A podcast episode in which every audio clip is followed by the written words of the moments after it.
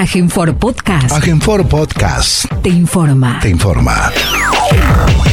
Como todos los medios días, el gobierno de la provincia de Formosa, a través del Consejo de Atención Integral de la Emergencia COVID-19, brinda el parte informativo sobre la situación diaria de la pandemia y todas las situaciones que se generan en un estado de aislamiento social obligatorio en el territorio formoseño. Luego de la lectura del parte diario, las autoridades provinciales responden las preguntas de los periodistas.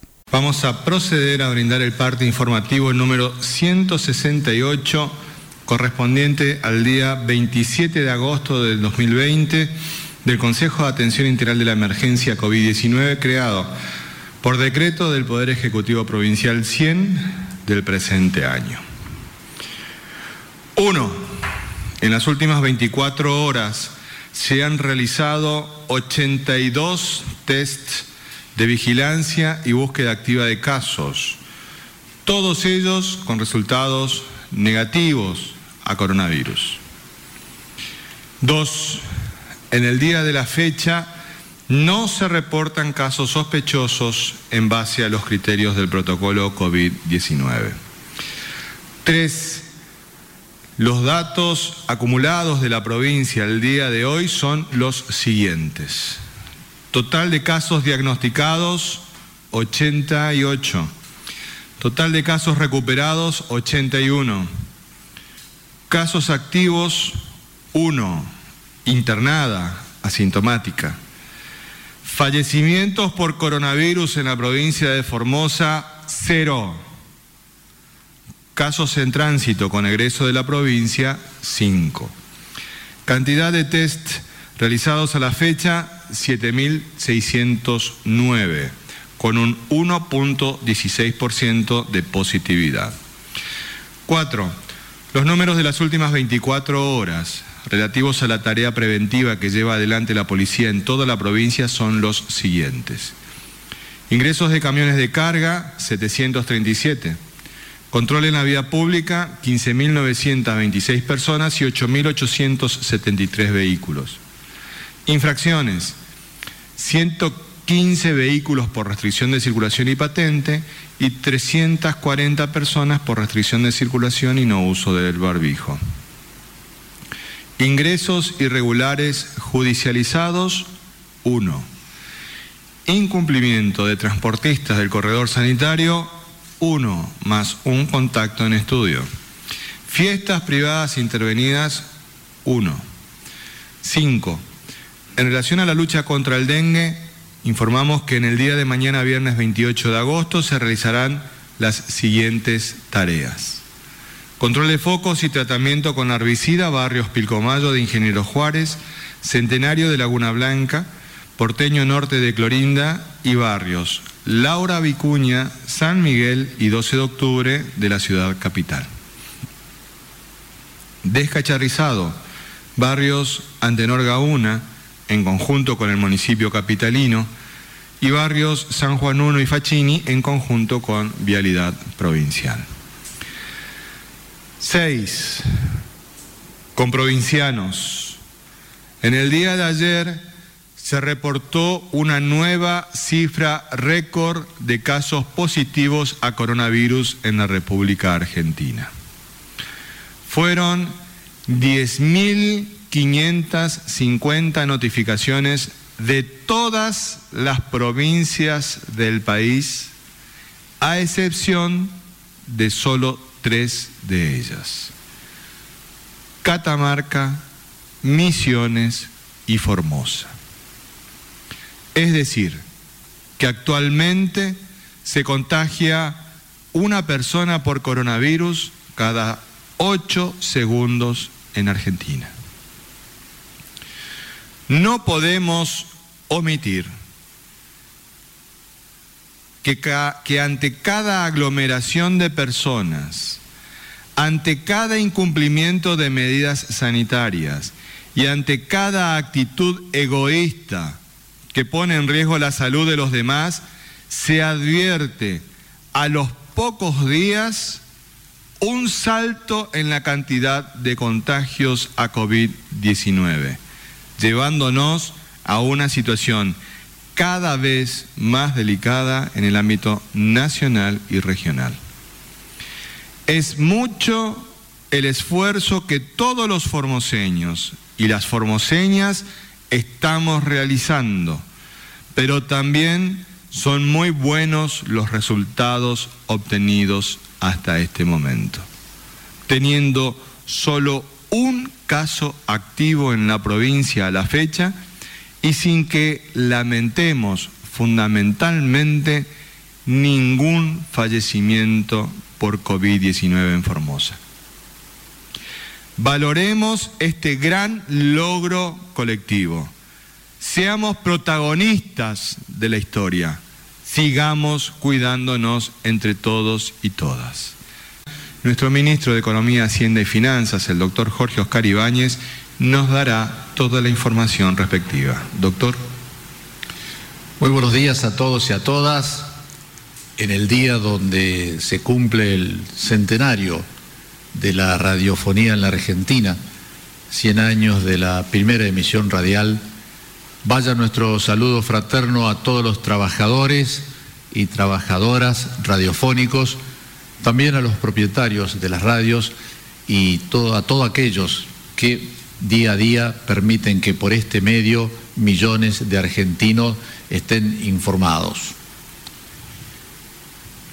Con respecto a esta resolución de AFIP que fuimos consultados, decimos solamente que se ha extendido hasta el 31 de diciembre el régimen de reintegros para sectores vulnerables del 15% en compra con las tarjetas de débito.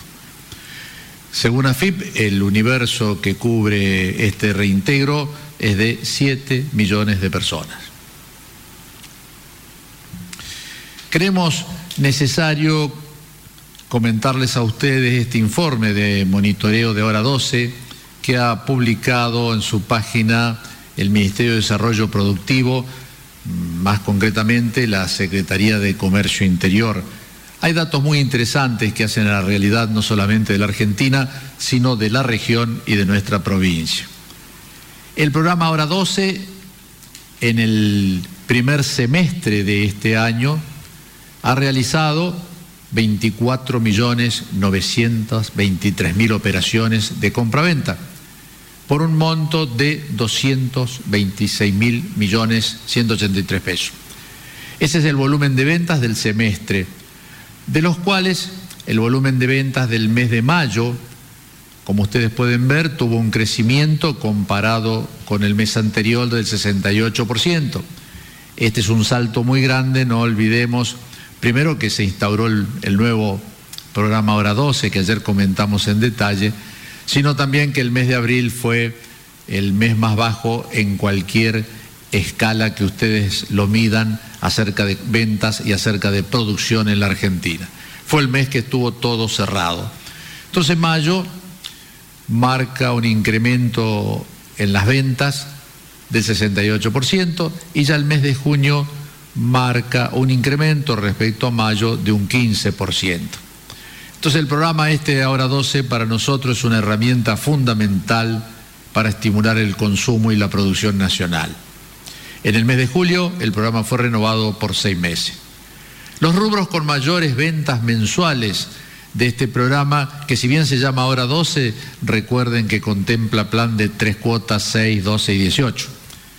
Línea blanca, que así se denomina todo lo que son estos artefactos electrodomésticos, heladeras, lavarropa, freezer.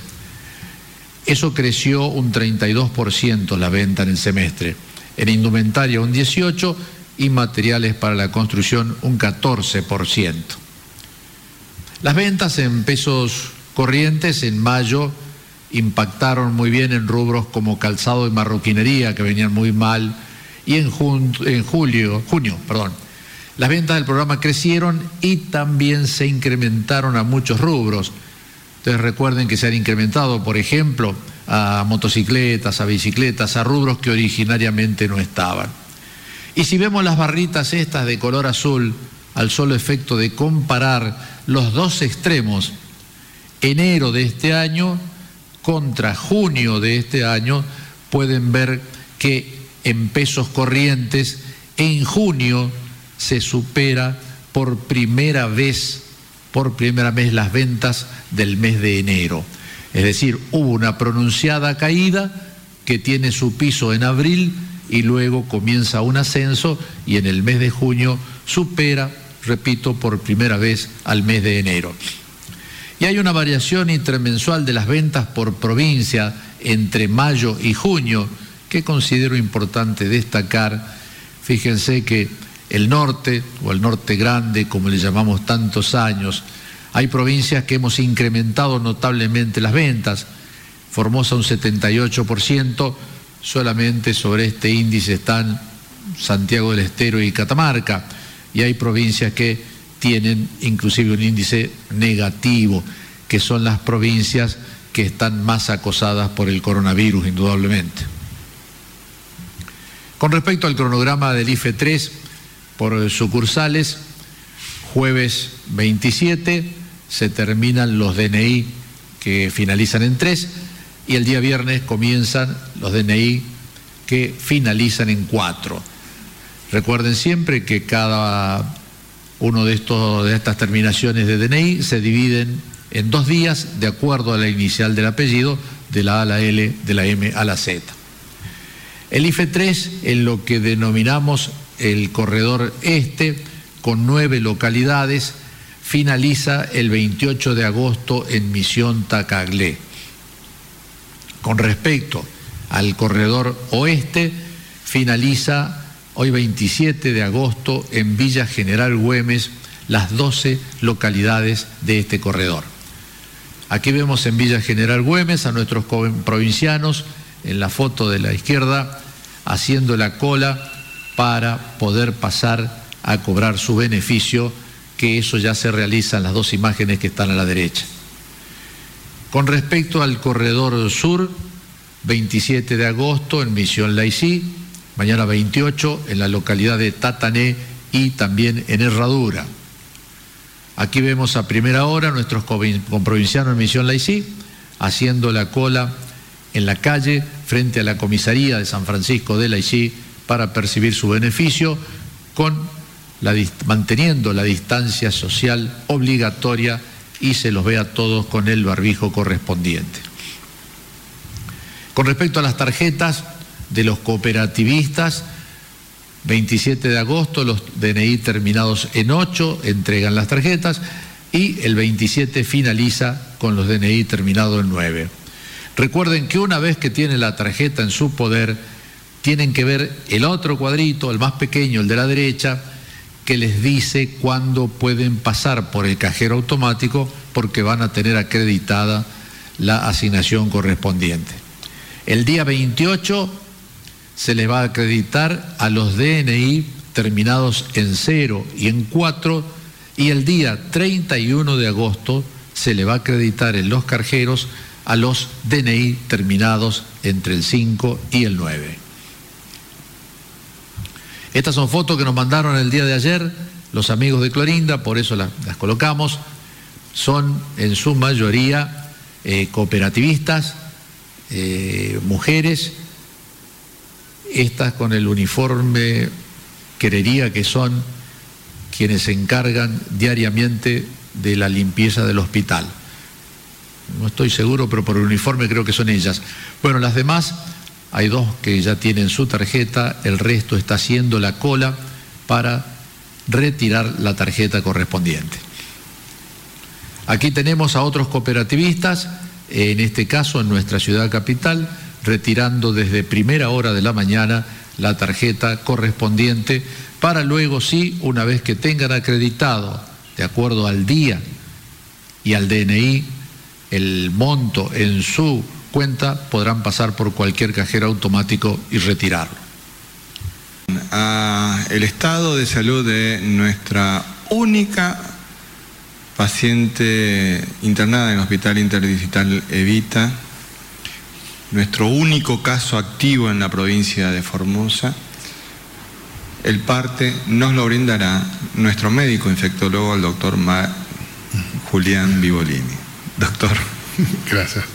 Buenos días, saludos a todos y a todas. Bueno, con respecto a nuestra paciente que está internada, por suerte evolucionando en óptimas condiciones, hoy sigue asintomática, lo que nos permite ir planificando prontamente hacerse los primeros estudios más adelante en el transcurso de estos días para ir viendo si se puede planificar también su alta si todo va bien. Así que hasta ahora está todo encaminado, todo lo que queremos que pase está pasando.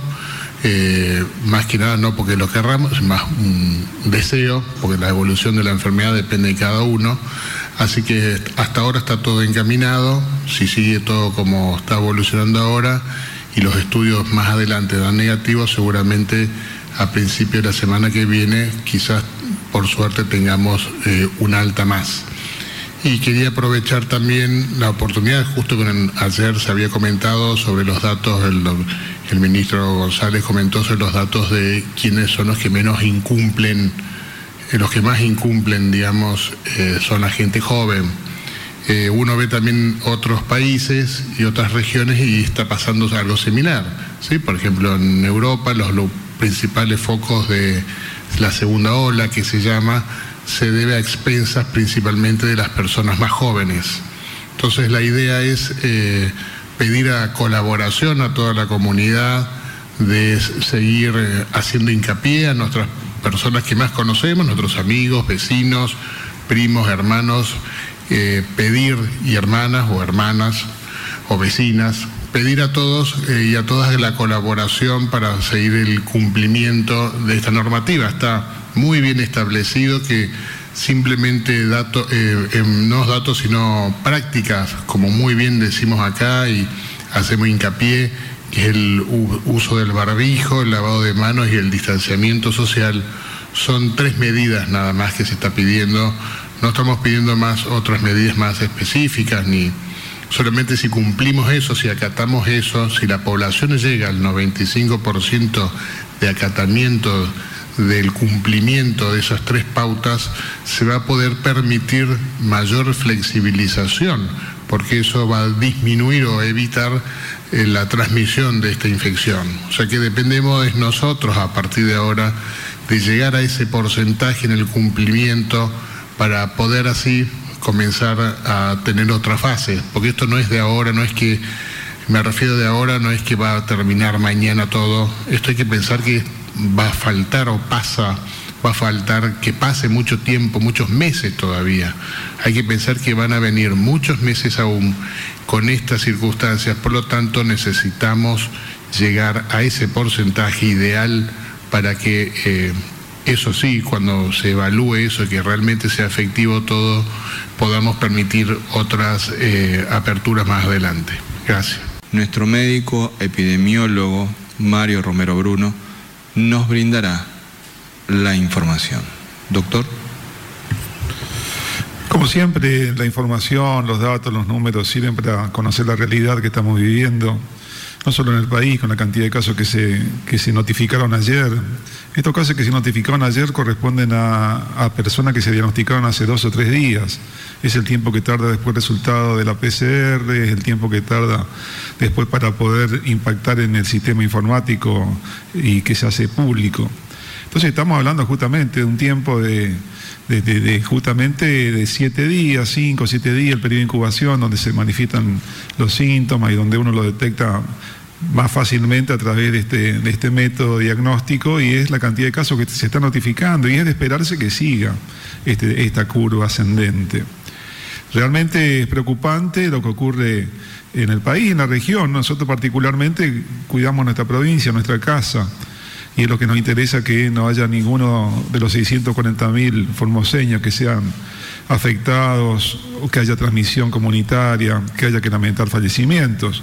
Por eso conocer la realidad, que son números y son personas que se infectan, es importante para que nos demos cuenta cómo estamos en la, en la región. Estos son datos de los últimos 14 días de un medio gráfico nacional, realmente lo utilizamos porque es bastante demostrativo de lo que está ocurriendo. Y después voy a señalar en un punto específicamente de, en una localidad de la, de la ciudad de, de la provincia de San Juan. Pero fíjense ustedes cómo estamos en nuestros límites, los límites, el límite sur, la provincia del Chaco. Ahí notificamos justamente en la localidad de, Sausalito la cantidad de casos que venían ocurriendo y siguen ocurriendo diariamente y que está cruzando un río estrecho ya hoy por la sequía también que está habiendo y es el riesgo que tenemos constantemente.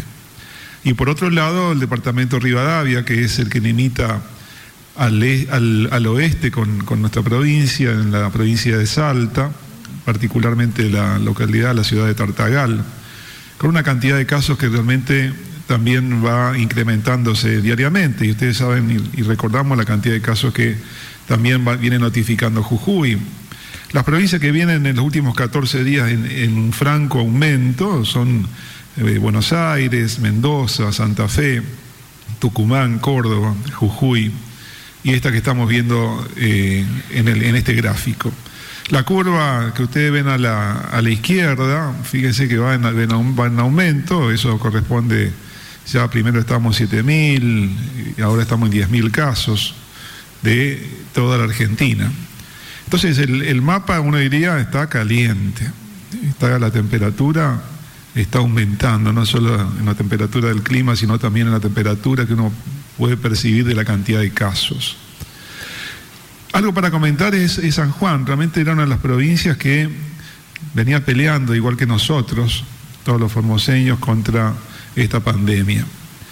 Pero sin embargo, en un corto periodo de tiempo está marcado en rojo. Esto se debe a una localidad que es la localidad de Caucete. La localidad de Caucete tiene 45.000 habitantes. San Juan venía de tener 22 casos de que comenzó la pandemia, tenía un solo caso activo. Y en menos de estas dos semanas se fue a 130 casos, más de 130 casos actualmente. Tuvo que retroceder de fase, fase 1. Esta, esta ciudad en este momento únicamente permite el ingreso de por abastecimiento porque la cantidad de casos que se han se ha incrementado y concentrado en esta localidad. Algo parecido le pasa también, no lo vemos en el mapa, pero le pasa también a, Puerto Madryn, Viedma, después de una cena de amigos, rápidamente la cantidad de casos que, que se están notificando en esa localidad también está en rojo en el mapa. ¿Qué quiere decir esto? Esto nos tiene que señalar básicamente primero como provincia el riesgo que tenemos y que tenemos que estar atentos, tenemos que estar alertas, tenemos que darnos cuenta, valorar cada día el estado sanitario que tenemos. Y valorar es cuidar. Si valoramos nuestro estado sanitario, si valoramos la salud todos los días, tenemos que cuidarla. Y tener que realmente cada día que uno, uno se despierta, decir gracias porque está con vida, gracias porque tenés salud, gracias porque esta provincia viene haciendo frente a esta pandemia con todas las herramientas, con todos los elementos, con todos los estamentos del gobierno para proteger la salud de todos los formoseños. Y ahí nos cabe a nosotros nuevamente la responsabilidad, la responsabilidad personal. Las medidas que se van tomando son prudentes, son prudentes, para algunos pueden ser lentas. Nosotros consideramos ante esta situación que todas las medidas de protección que se están dando son prudentes porque en el camino, si uno tiene que retroceder de fase, como ocurrió en, en muchos lugares, en el camino están enfermos y fallecidos. Entonces valoremos lo que tenemos hoy, lo que tenemos ahora y cuidémoslo entre todos. Gracias, doctor. Estamos abiertos a las preguntas que deseen. Gracias, doctor Ibáñez, por el saludo por el Día de la Radiodifusión Nacional y saludamos a nuestros oyentes. Y la pregunta es para usted, eh, porque en estos días la titular de la FIP, Mercedes Marcó del Pont, estimó que la inversión nacional eh, eh, sería del 5,2% del PBI para paliar los efectos del coronavirus. Yo lo traigo a la provincia de Formosa y quería saber cuánto tuvo que aportar Formosa para paliar lo mismo. Gracias. Bueno, nosotros tenemos programas provinciales, indudablemente, que están en el presupuesto de la provincia. No tenemos la comparación con el PBI nacional, la verdad, se puede hacer simplemente, pero no, lo hemos hecho. Por ejemplo, el programa Nutrir, para dar un ejemplo de uno de los programas que nosotros este, aportamos desde nuestra provincia también para nuestra gente. Después, más que programas, lo que hemos tenido nosotros en el primer semestre del año es un incremento en las inversiones necesarias, imprescindibles, en el sistema de salud público y en educación. Y también me olvidaba, y en seguridad.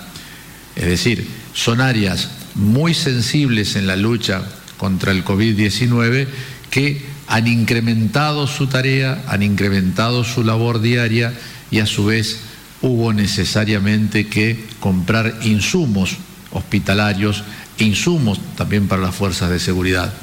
Entonces, no tenemos tal vez el dato como lo plantea el periodista, como Mercedes Marcó del Pon, que sumó los, los planes sociales y dijo que aproximadamente están en el 5.3 del PBI.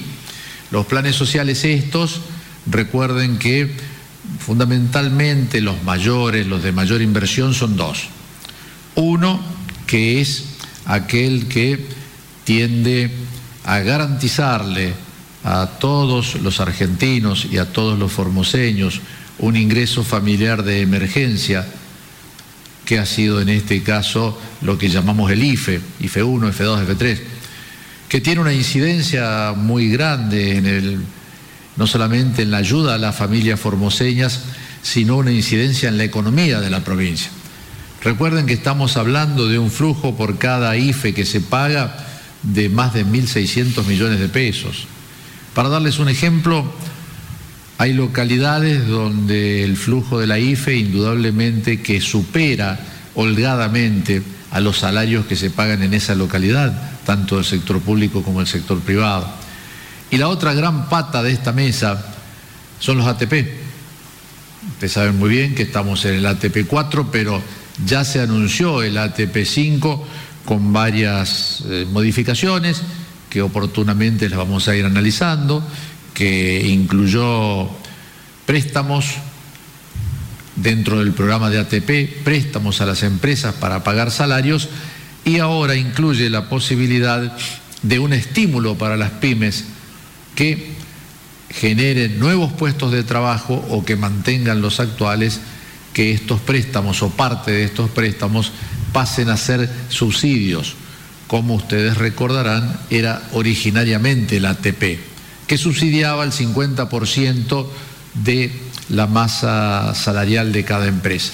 Sí les vamos a dar entonces nosotros en los días subsiguientes, atento a esta inquietud, el impacto que estas medidas tienen en la provincia de Formosa, el impacto que tienen estas medidas que son otorgadas a través de los bancos, eso sí podemos medir, para que tengamos todo conocimiento de que mientras se tejió una red de contención social, de ayuda social del Estado, paralelamente a eso también se fue creando todo un andamiaje para poder apoyar a las pymes fundamentalmente para mantener el empleo. Entonces estas son las dos grandes vertientes de los programas nacionales y los programas provinciales de índole social, di simplemente un ejemplo con el programa Nutrir. Siguiente pregunta, por favor. Muy buenos días, Hernán Salinas para el Diario de la Mañana de Radio Viva 102.3. La consulta a quien corresponda, la ampliación en el horario de supermercados y almacenes es una de las preguntas más frecuentes de los comerciantes.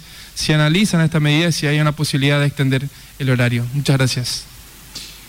No nos acercaron ninguna inquietud al respecto. De hacerlo, será evaluada como cualquier otra inquietud en el seno del Consejo de Atención Integral de la Emergencia. Siguiente pregunta, por favor. Sí, buenos días para todos. Alicia Lucena de Radio 1. Mi pregunta va para el ministro Ibáñez y tiene que ver con el ingreso familiar de emergencia que está en plena vigencia de pago.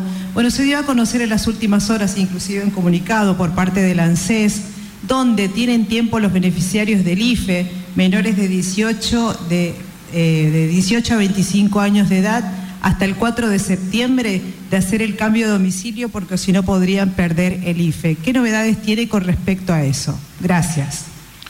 Bueno, con respecto a las modificaciones que ya están vigentes porque están publicadas en el boletín oficial, estas de ningún modo alcanzan al IFE 3, que es el que está en pago. Porque a veces, como los cronogramas de pago no son los mismos en las provincias, vieron que en algunas mm, prácticamente no empezó o recién comienzan y nosotros ya estamos finalizando. Pero la base de datos del IFE 3 fue hecha antes de estas medidas. Por lo tanto, estas medidas sí van a tener impacto en el IFE 4, porque ya no solamente la de los menores, sino todos sabemos que hay otras, otros requisitos más a cumplir. Entonces, ningún problema en lo que están cobrando. Lo que están cobrando, vamos a terminar los cronogramas, al igual que el IFE 1 y IFE 2. Y para el IFE 4 sí, tenemos que prestar atención a estos requisitos nuevos que establece ANSES y si alguno se puede cumplir, y bueno, va a tener que hacerlo rápidamente, porque si no va a quedar como incumplidor de uno de estos requisitos y en el IFE 4 no va a aparecer en la base de datos, así haya cobrado el IFE anterior. Siguiente pregunta, por favor. Muy buenos días, doctores. Nathaniel Cáceres del Grupo de Medios TVO y CNN Radio en Formosa. Eh, reiterar una pregunta, ya en varias ocasiones la han respondido, pero eh, nos siguen consultando al respecto.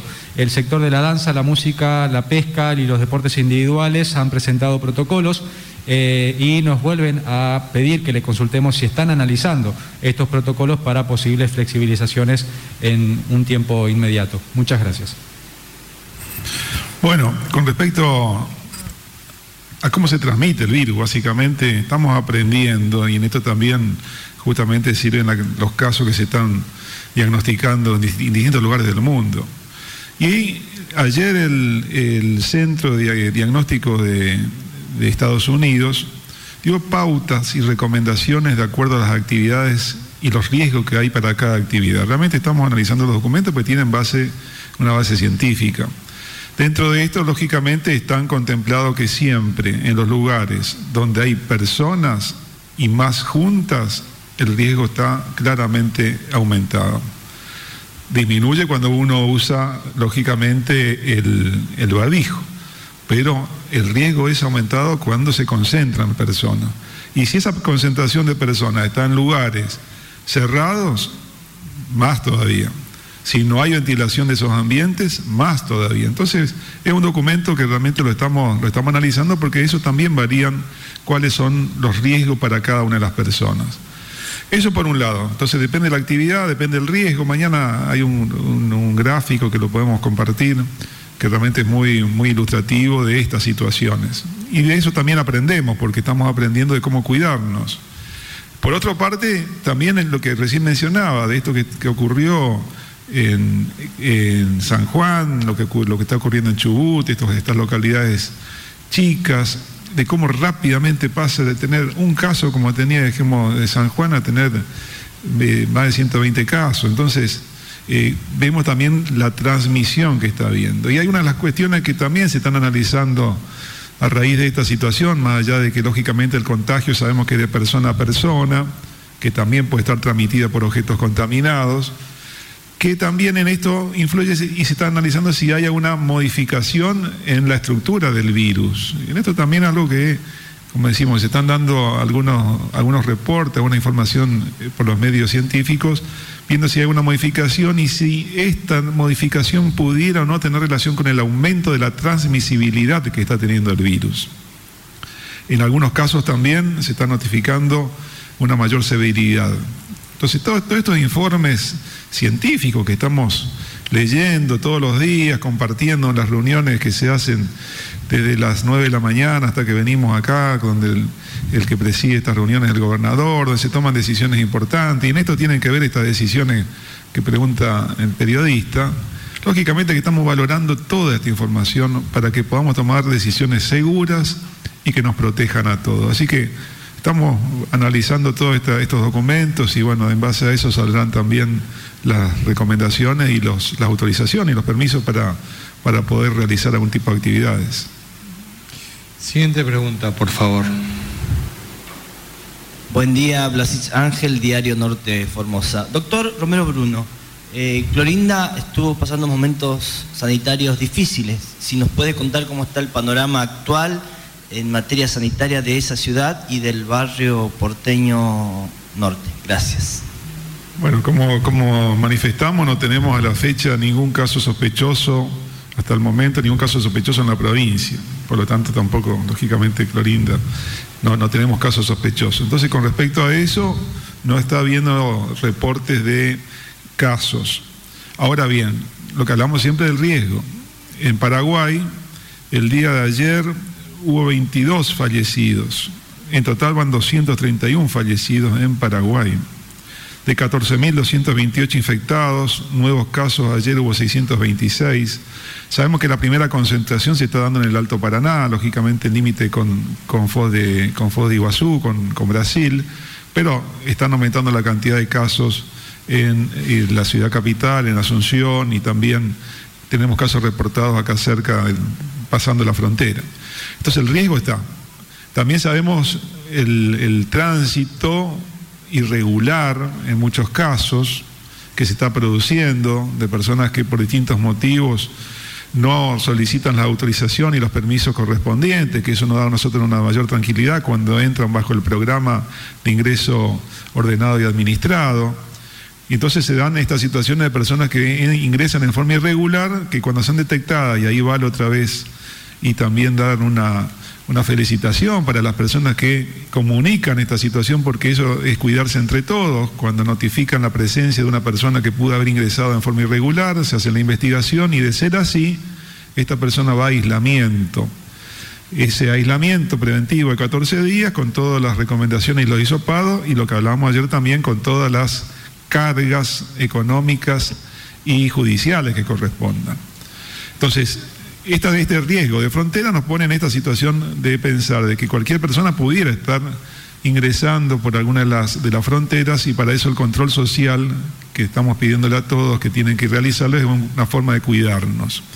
Así que Clorinda, así como también hablamos de, Ingeniero Juárez, de todo lo que pasa en Salta, de todos los, los límites que tenemos en el Colorado, en Perín, eh, en distintos lugares, eh, cruzando el Sausalito, eh, del otro lado del Bermejo también nos pone en riesgo. Así que este riesgo es para todos igual y el cuidado tiene que ser para todos.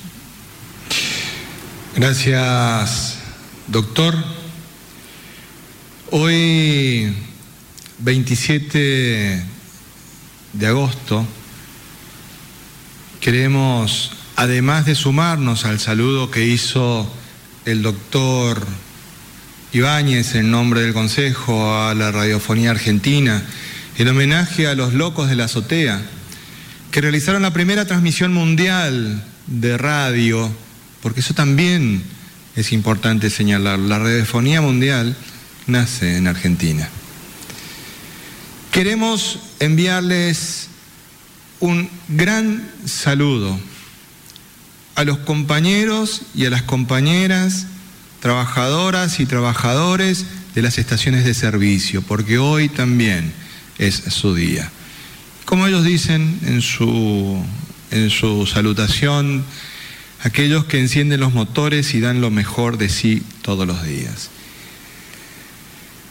Antes de despedirnos, queremos anunciar que esta tarde, a las 18 horas, brindaremos una nueva conferencia de prensa. Nosotros hemos sido siempre consecuentes con el acuerdo que hemos celebrado con cada uno de ustedes que nos sigue a través de las distintas transmisiones que se realizan. Nosotros acordamos con ustedes que siempre íbamos a brindar la información oficial desde este lugar. Desde el Consejo de Atención Integral de la Emergencia COVID-19, presidido por el gobernador de la provincia, el doctor Gildo Infran, de quienes somos estos cuatro que estamos acá, los voceros. Entonces, esta tarde a las 18 horas hemos de brindar una nueva conferencia de prensa a todos y todas. Queremos despedirnos con algo que nos parece simbólico en este momento, con la imagen que preside nuestra conferencia de prensa del día de hoy. Y ahí estamos viendo a un trabajador de Repsa